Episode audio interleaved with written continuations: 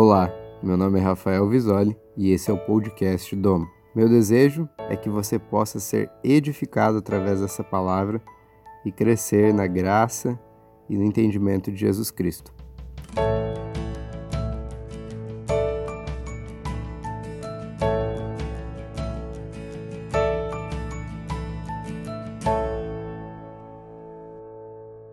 O tema que nós vamos abordar hoje é graça sem limites. E eu gostaria de trazer esse tema, inclusive, como uma pergunta: a graça é sem limites? Algumas pessoas têm uh, estado cansadas desse tema. É a única coisa que se fala agora? É a única coisa que se prega agora? Tudo é a respeito da graça? De fato, sim, tudo é a respeito da graça. E se não fosse pela graça, nós ainda viveríamos aprisionados em um sistema de lei. Porém, eu gostaria de trazer aqui a ideia de que talvez nós estejamos interpretando a graça de forma equivocada. Talvez nós estejamos analisando a graça com uma ótica errônea. Antes então de nós respondermos essa pergunta, é, ou até mesmo dialogarmos diretamente a respeito desse tema, eu quero trazer dois conceitos: o conceito do teocentrismo e o conceito do antropocentrismo. Teocentrismo é o conceito que traz Deus como sendo o centro do universo, Deus como sendo o centro de todas as coisas. E o antropocentrismo é o conceito que traz o homem como sendo o centro de todas as coisas. Dentro do antropocentrismo, nós podemos trazer o conceito de humanismo. Né? O humanismo, então, como o antropocentrismo, coloca o homem como o ser mais importante, como a figura a ser analisada, a ser estudada, a figura que toma o lugar, o centro de todas as coisas. E o conceito de humanismo, ele surge na transição da Idade Média para a Idade Moderna, ou ainda da Idade Média para o Renascimento. Nessa transição, nós temos artistas é, não mais colocando foco em anjos, em seres celestiais, em deuses, mas os artistas passam a, a colocar os seus olhos no homem. Então, as esculturas, as telas que são pintadas, elas têm o foco no homem, na meditação em cima da natureza humana. A transição começa a acontecer, a ciência começa a se desenvolver muito mais. E ocorre justamente nesse período de transição porque na Idade Média a igreja persegue muito a ciência. A igreja se utiliza da Bíblia como uma forma de manipulação como uma forma de aprisionar as pessoas, subjulgar as pessoas da época. E o humanismo serve então, ele, ele é criado, surge como uma oposição à igreja. Ele vem com um pensamento é, filosófico greco-romano e ele se opõe então à, à, à religião da época, vamos colocar dessa forma. Então é nesse momento que cria-se um abismo entre a religião e o homem, ou ainda entre a igreja e a ciência. É nesse momento que nós começamos a ter mais evidentemente o conceito de que fé e religião não podem andar juntas. Então você imagina que agora nós temos uma polarização aqui. De um lado, nós temos tudo que envolve a ciência, de novo, o foco no homem, o humanismo, e do outro lado, nós temos o conceito de religião, religião como um todo. Agora, a partir disso, eu quero propor aqui três pontos. O primeiro ponto que eu quero propor é que, na verdade, o humanismo e a religião não são opostos. Eu quero propor que o humanismo ele surgiu da religião. Quero propor como segundo ponto que o humanismo surgiu lá no Jardim do Éden, e quero propor como terceiro ponto que o humanismo está mais presente dentro da igreja do que fora dela. Para isso, eu quero ler um texto com você que está em Gênesis, capítulo 3, a partir do versículo 6.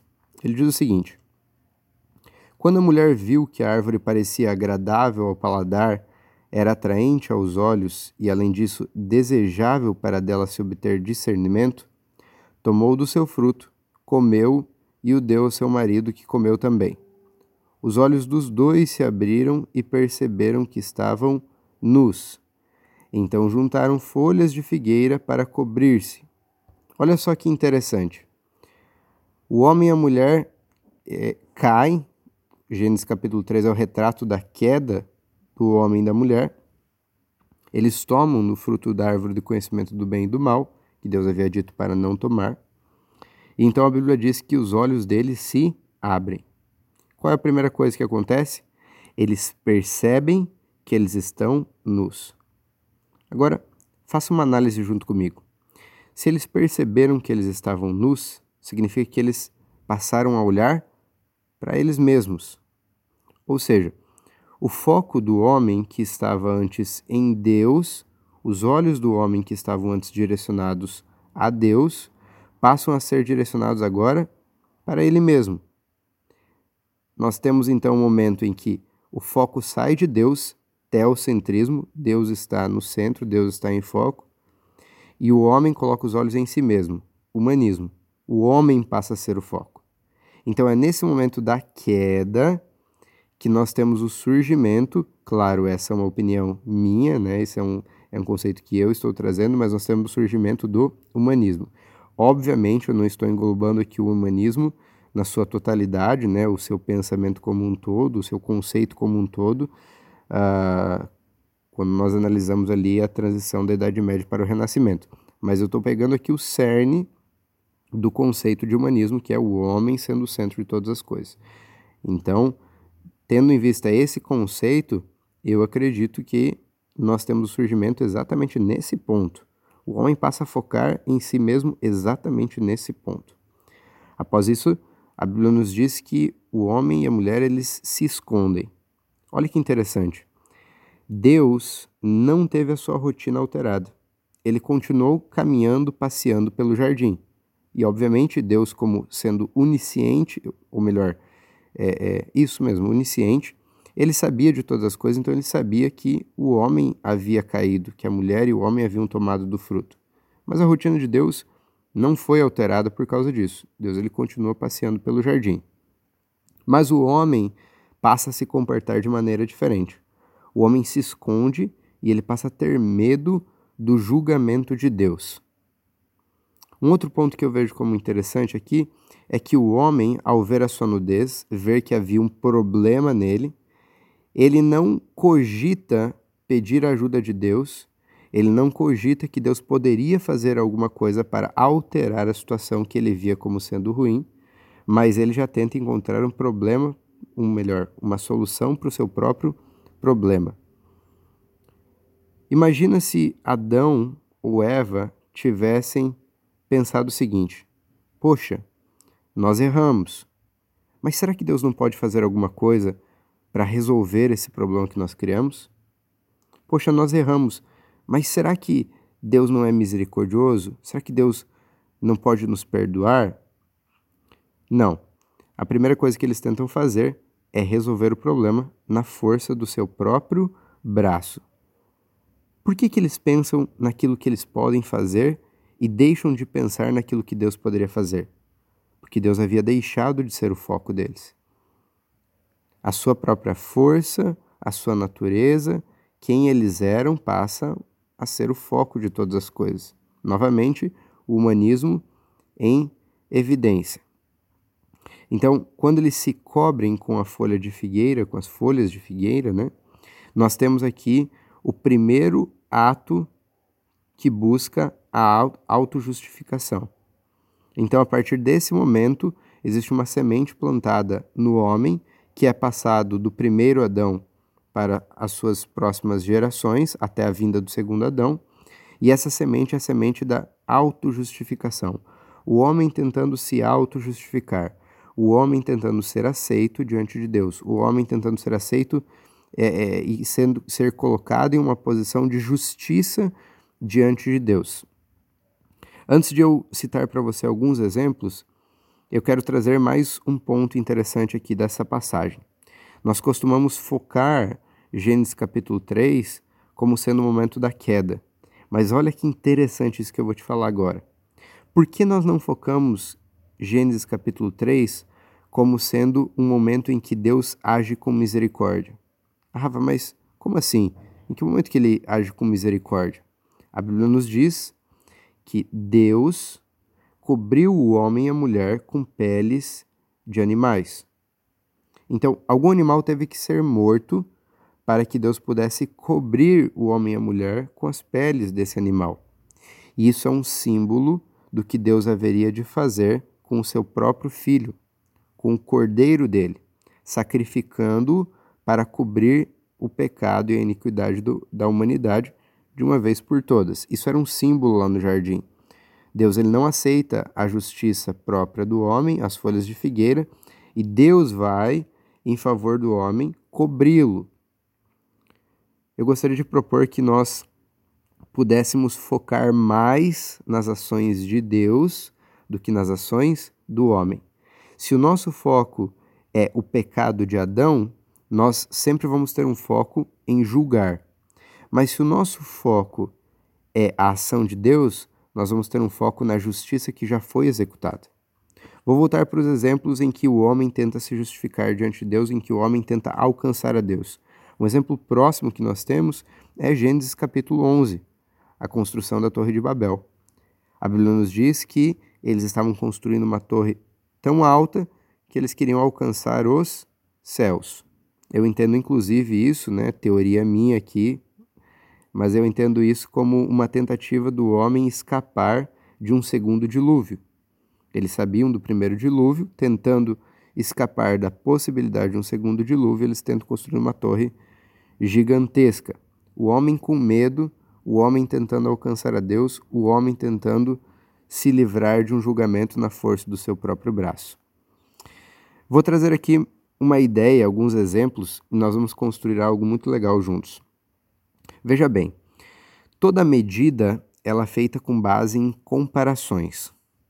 Então, se você tem a, a, um quilo, imagina que o quilo ele é uma medida, o quilo, né? É uma medida. Através dessa medida que é o quilo, eu consigo descobrir que eu tenho 63 quilos. Mas eu só sei que eu tenho 63 quilos porque eu comparo a minha massa corporal com esse peso, com essa medida, que é o quilo. Existe uma medida que é o metro.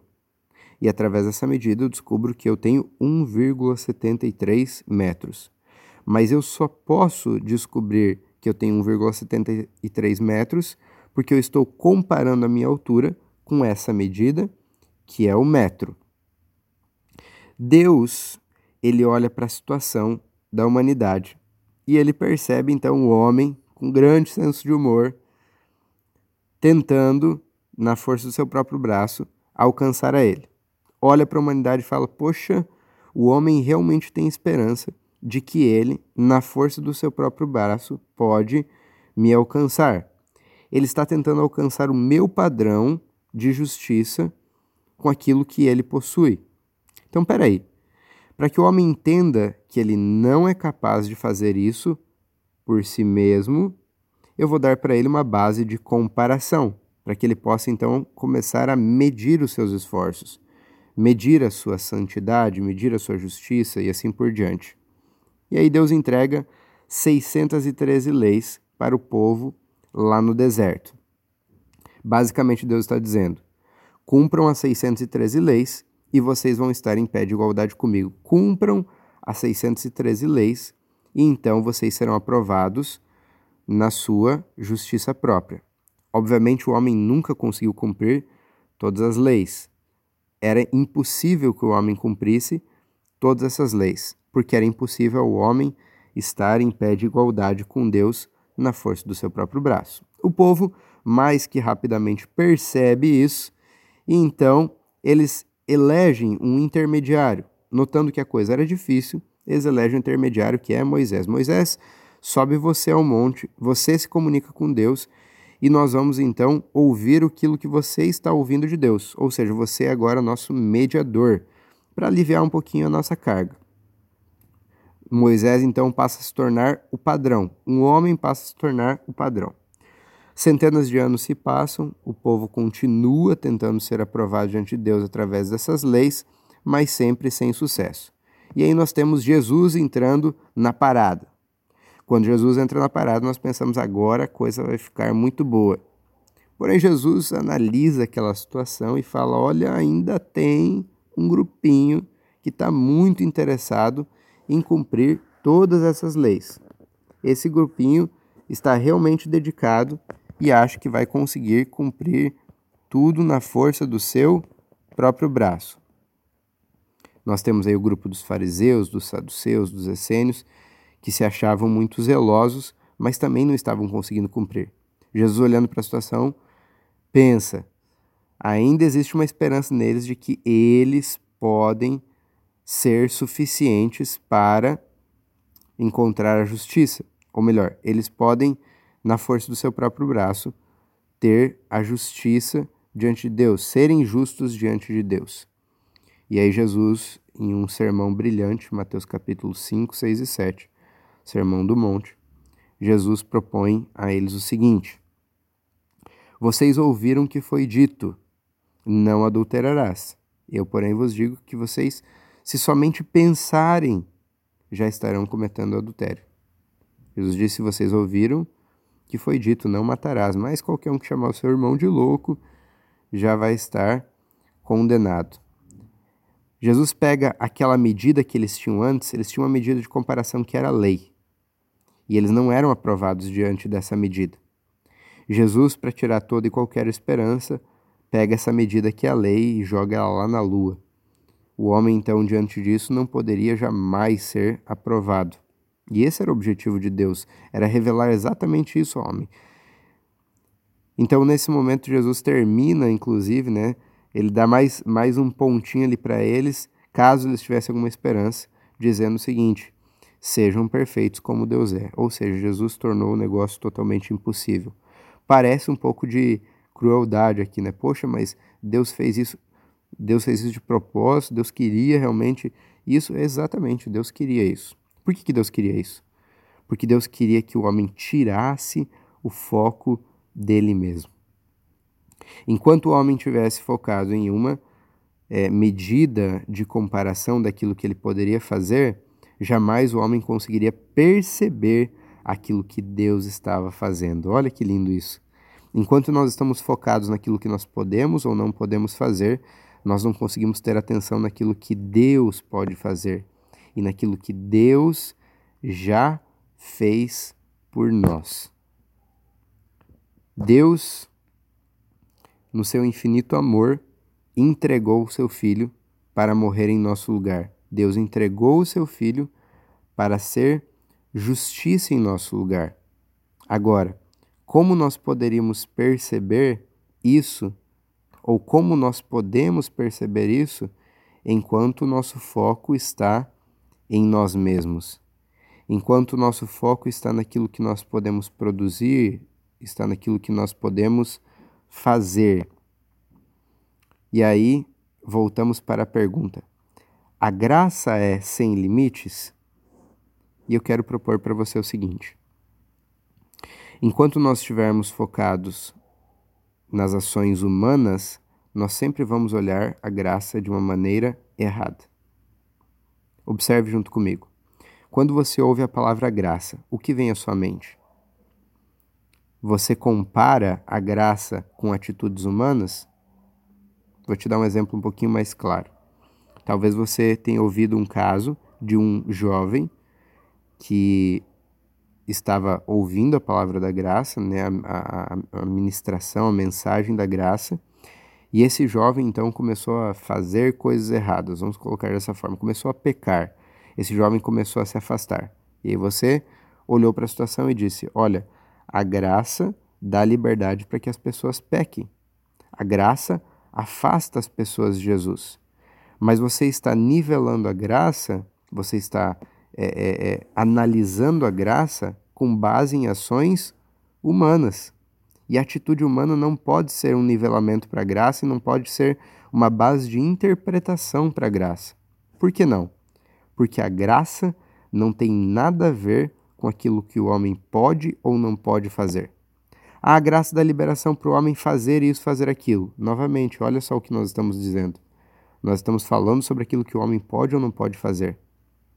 Veja bem, por muito tempo nós temos analisado o cristianismo sobre aquilo que o homem pode ou não fazer. Ou seja, quem é o foco do cristianismo? Quem é o foco do evangelho? Nesse evangelho o foco está sendo o homem. Nós temos então o que? O humanismo, não o teocentrismo.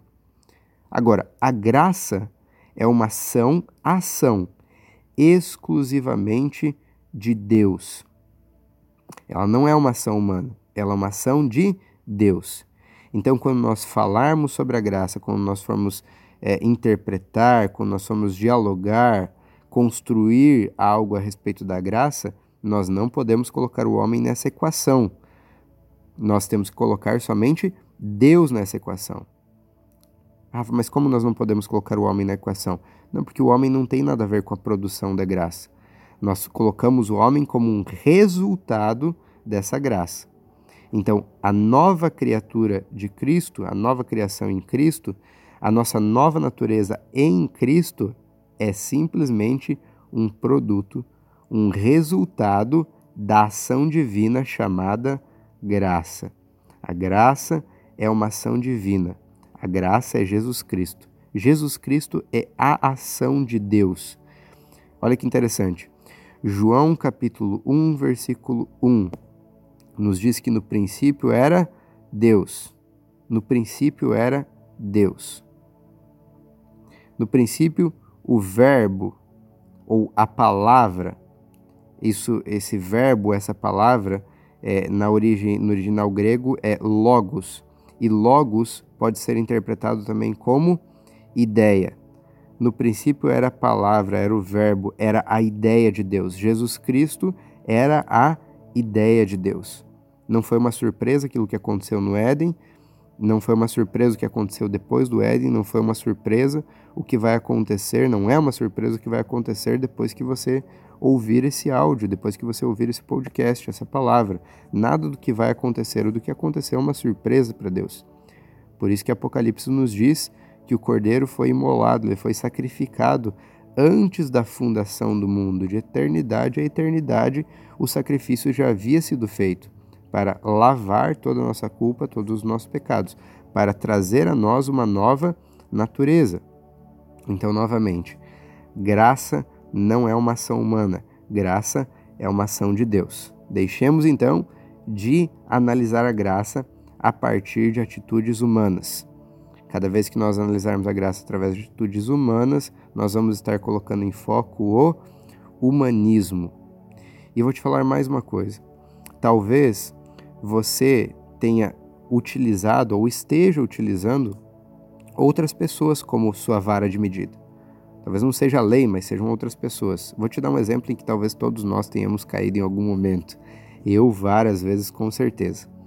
Imagina o um momento em que alguém está pregando e falando sobre como um milagre aconteceu depois que a pessoa jejuou tantos dias.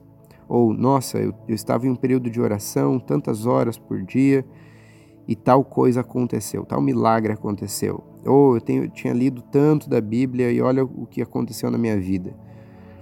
E você ouvindo, isso aconteceu comigo várias vezes, quando eu estava ouvindo esse tipo de, de testemunho, vamos colocar dessa forma, a primeira coisa que vinha à minha mente era: se eu quiser atingir o resultado dessa pessoa, eu preciso fazer o que essa pessoa está fazendo. Olha só colocando um outro homem como medida. Não estou dizendo aqui, por favor, que ler a Bíblia, que jejuar, que orar é errado. Muito pelo contrário, são atitudes muito boas, é, é, é algo que nós com certeza devemos fazer para crescermos no entendimento.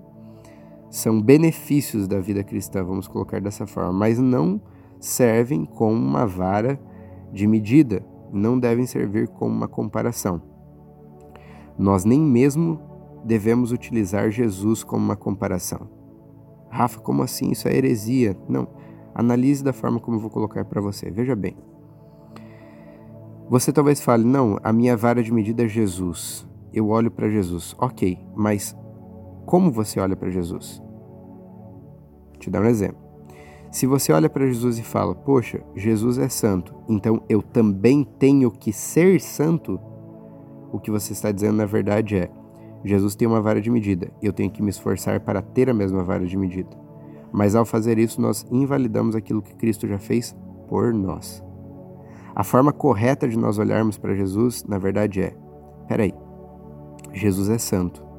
Opa, então eu também sou santo. Ou ainda, quando você se pergunta, será que eu sou justo? A pergunta correta não é será que eu sou justo? A pergunta correta é: Cristo é justo? Ah, Cristo é justo. Bom, se Cristo é justo, então eu também sou justo. Porque agora eu estou em Cristo Jesus. Então tudo aquilo que Cristo é, eu também sou. Obviamente não estou falando, né, quando eu falo tudo que Cristo é, eu também sou, não estou trazendo, não estou trazendo todos os atributos de Jesus Cristo, mas estou trazendo atributos como santidade, como justiça. Nós somos agora santos, nós somos agora justos, nós somos agora puros, nós somos tudo isso. Nós somos porque Cristo é. Então, cada vez que você se perguntar: será que eu sou bom? Será que eu sou santo? Será que eu sou puro? Não faça a pergunta para você. Pergunte: Cristo é bom? Cristo é santo? Cristo é puro? Se a resposta for sim para essas perguntas, então elas também são sim para você, porque você está em Cristo Jesus. Você está sentado nas regiões celestiais também com Cristo Jesus. Então não coloque Jesus como uma vara de medida, porque Jesus não é vara de medida, Jesus é pedra de tropeço. Paulo nos disse isso em Romanos capítulo 9. Jesus veio com pedra de tropeço por quê? Porque as pessoas, ao tentarem se comparar a ele, na força do seu próprio braço a serem como ele, obviamente iriam tropeçar na Sua majestade. Mas nós não precisamos tentar ser como Jesus. Nós o somos, não pela força do nosso braço, não pelas nossas obras. Nós o somos pela fé, única e exclusivamente pela fé. Por isso que o cristianismo não tem a ver com ação humana, o cristianismo não tem a ver com aquilo que o homem pode fazer. O cristianismo, ele é vivido, ele é experimentado pela fé. Fé em quem? Na obra consumada de Cristo naquilo que Deus fez ao entregar o seu Filho por amor a nós e ao nos transformar completamente. Não foi uma reforma, foi uma transformação completa, de uma vez por todas. Rafa, mas eu ainda me comporto de uma forma errada.